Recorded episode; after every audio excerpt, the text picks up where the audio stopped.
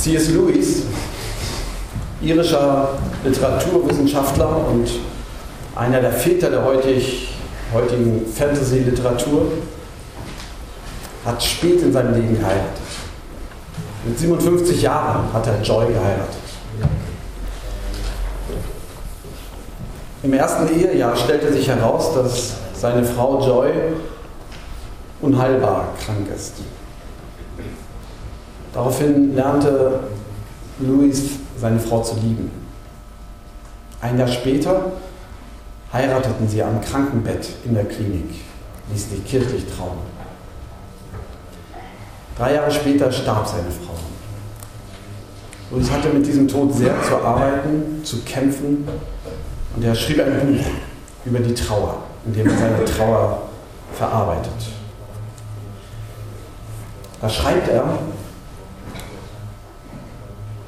Leute, die sagen, es gibt keinen Tod oder der Tod ist belanglos, sind schwer zu ertragen. Es gibt den Tod. Und alles, was ist, ist von Belang. Und alles, was geschieht, hat Folgen.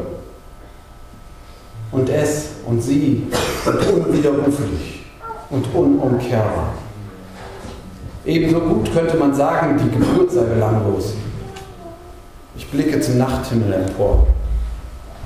Gibt es etwas Gewisseres, als dass ich in all den ungeheuren Zeiten und Räumen, dürfte ich sie durchforschen, nirgends ihr Gesicht, ihre Stimme, ihre Berührung wiederfände? Sie ist gestorben. Sie ist tot. Ist das Wort so schwer zu lernen? Ich besitze keine Fotografie von ihr, die etwas taugt. Nicht einmal in der Fantasie kann ich ihr Gesicht deutlich sehen. Und dabei kommt es vor, dass ich seltsame, dass das seltsame Gesicht irgendeines Unbekannten, das ich heute Morgen im Gedächtnis sah, heute Nacht, sobald ich die Augen schließe, vollkommen lebendig vor mir steht. Die Erklärung ist zweifellos einfach. Die Gesichter derer, die uns am vertrautesten sind, haben wir so verschieden, aus so vielen Gesichtswinkeln, in so mancherlei Beleuchtung, mit so wechselndem Ausdruck gesehen, im Wachen, im Schlaf, lachend und weinend, beim Essen, beim Reden und Nachdenken, dass sich all die Eindrücke zugleich ins Gedächtnis drängen und einander bis zur Unschärfe ausschließen. Ihre Stimme aber ist mir noch lebendig. Die Erinnerung an diese Stimme.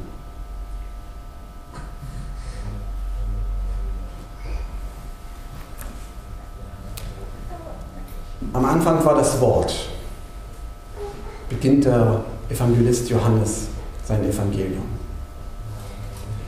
Am Anfang war das Wort und er könnte schließen und am Ende ist es immer noch.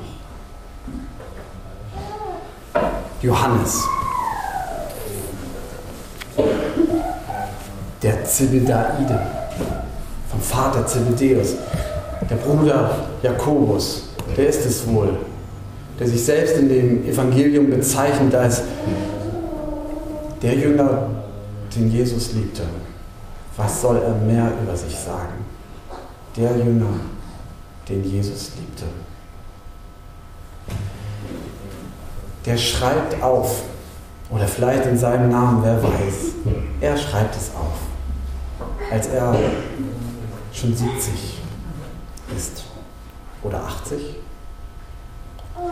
Und mittlerweile haben sich die Bilder durchs Erzählen und Erzählen und Wiedererzählen und Wiedererzählen zusammengeschoben, verfestigt.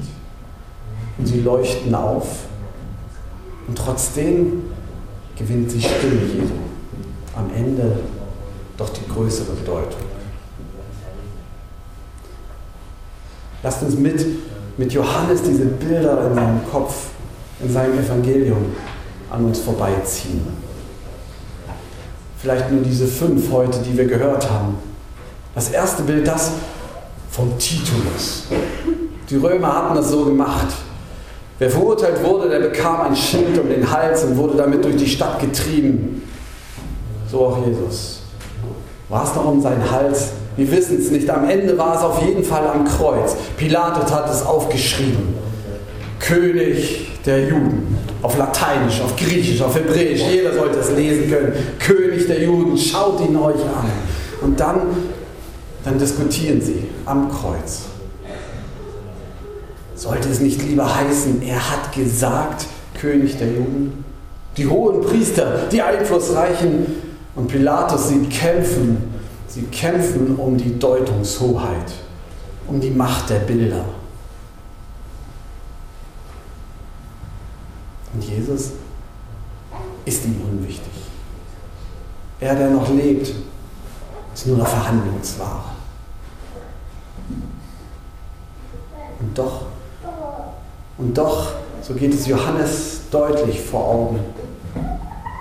Und doch war es Prophetie. Er ist der König der Juden. Euer Spott, euer Hohn, eure Verachtung, sie ist im tiefsten Kern Wahrheit. Und dann, dann kommt das zweite Bild. Immer noch hängt Jesus am Kreuz und, und keiner schaut hin.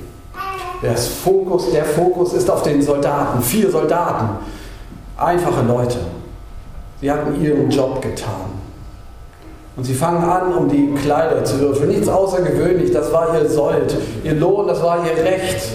Da waren die Sandalen ausgetreten, da war das Untergewand Wer will das schon? Da war das Obergewand. Na gut. Und dann war da noch der Gürtel. Ja, vielleicht. Und dann noch dieser Mantel. Oh, aus einem Stück gewählt. Nicht schlecht. Da hätten sie nichts Besseres zu tun. Fangen sie an, im, unter das, im Blick, im Schatten des sterbenden, ächzenden Mannes Würfel zu würfeln. Das Leben geht weiter. Hohn und Spott, Ignoranz, Ignoranz bis ins Tiefste, Fachidioten vom Schlimmsten. Und doch, und doch, so steht Johannes deutlich vor Augen. Es ist, als ob sie das Drehbuch wie aus Psalm 69 nachspielen. Denn da können wir lesen.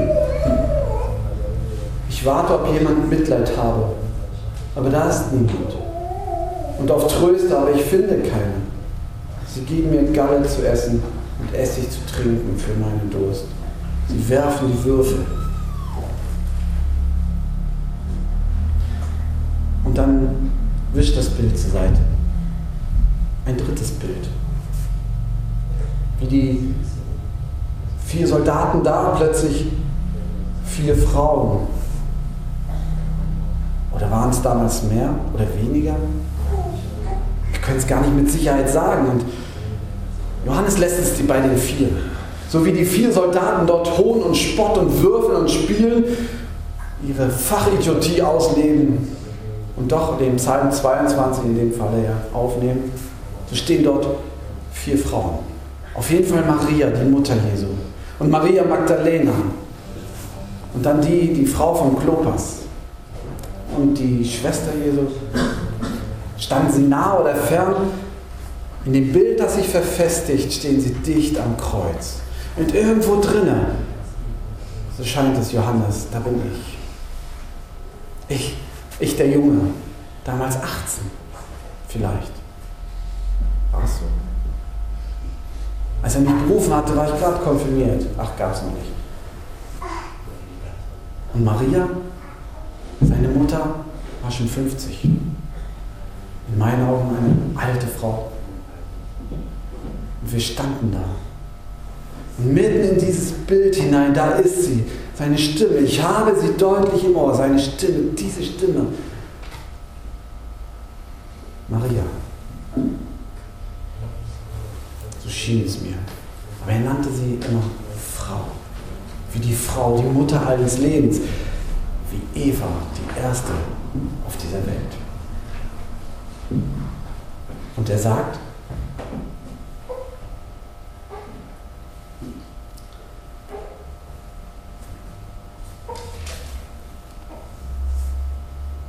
als nun Jünger, äh, Jesus seine Mutter sah, spricht er zu seiner Mutter, Frau, siehe, das ist dein Sohn. Danach spricht er zu dem Jünger, siehe, das ist deine Mutter.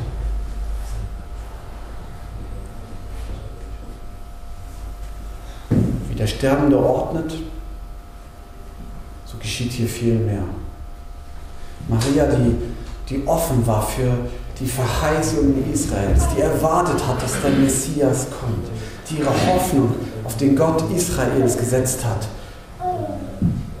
Hier befiehlt Jesus mich an, mich, den Jungen, den Blauäugigen und der noch drei Jahre bei ihm in der Lehre war, der erkannt hat, du bist der Christus, der ihm nachgefolgt ist mit allem.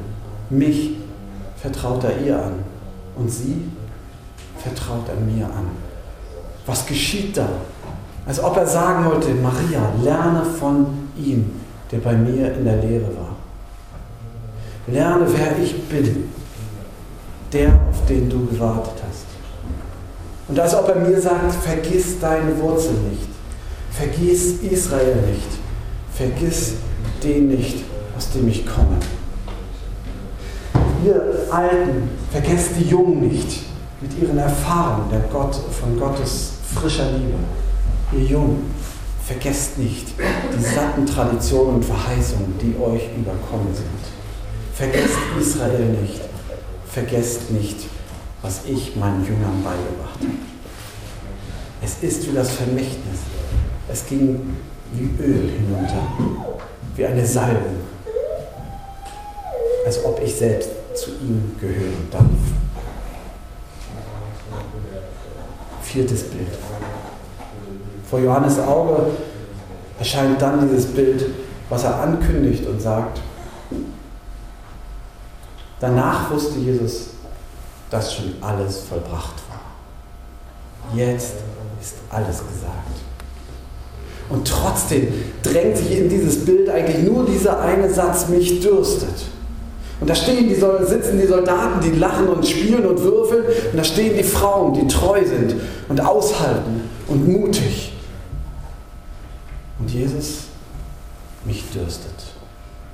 Und nicht die Frauen dürfen ihm Trinken geben, sondern die Soldaten. Werden unterbrochen in dem, was sie tun und geben ihm Trinken, Essig. Aber so ist das Bild verfestigt. So ist es klar geworden vor Johannes Auge. Sie tun damit genau das, was Jesus im tiefsten wollte. Es ging ihm gar nicht zuallererst um den tiefen Durst, den ein Sterbender am Kreuz hat, sondern um diese Bereitschaft, um diesen Durst. Vater, ich habe dich gebeten, dass du den Kelch an mir vorüberziehen lässt, aber wenn es sein muss, dann gib ihn mir und ich will ihn trinken. Nun ist es soweit. Gib ihn mir, ich trinke ihn bis zu Ende. Mich dürstet, ich will es zu Ende bringen. Und die Soldaten, sie sind nicht die Aktiven und die Herren. Sie erfüllen nur das, was schon lange vorgesehen war. Und dann ist das letzte Bild da, wie Jesus am Kreuz ruft, es ist vollbracht und neigte das Haupt und verschied. Es ist nicht passiert. Es ist nicht irgendwie. Es ist vollbracht, zum Ziel gekommen. Das war das Ziel. Wie kann das sein, dass der Tod dieses Mannes das Ziel ist? Und doch Jesus spricht es aus, es ist vollbracht. Während die anderen Evangelien berichten, dass Jesus am Kreuz rief, mein Gott, mein Gott, warum hast du mich verlassen? So verdichtet sich in Johannes vor seinem inneren Auge diesem Bild dieser Satz zu dem Satz, es ist vollbracht das Erleiden der letzten Gottesferne, das von Gott Wegsein, Fernsein, das Ende aller Gefühle, das Ende allen Wissens. Es ist vollbracht. Jesus geht den Weg bis ans Ende. Und das ist kein Zufall, kein Unfall. Es ist das Ziel allen gewesen. Denn es gibt keinen Ort mehr, an dem unser Gott nicht selber ist. Es ist vollbracht. Denn neigte das Haupt und verschied. Er entscheidet selbst.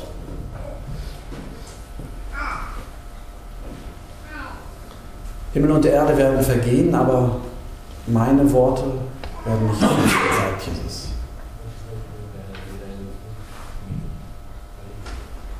Die Bilder, ändern sich. Die Machthaber und die, die um die Deutungshoheit kämpfen, die wechseln durch die Generationen. Die, die Fachidioten, die nur ihren eigenen Vorteil im Blick haben, und manchmal gehöre ich dazu, die wechseln durch die Generationen. Aber das, was Jesus gesagt hat, das bleibt. Das ist dein Sohn. Lerne von ihnen, die mich erlebt haben, wer ich bin. Und lernt von euren Eltern, lernt und behütet Israel. Mich dürstet. Dein Wille geschehe. Und es ist vollbracht. Nicht einfach am Ende, es ist vollbracht. Und der Friede Gottes, der höher ist als all unsere Vernunft, der bewahre unser Herzen und Sinne in Christus Jesus, diesem, unserem gekreuzigten Herrn.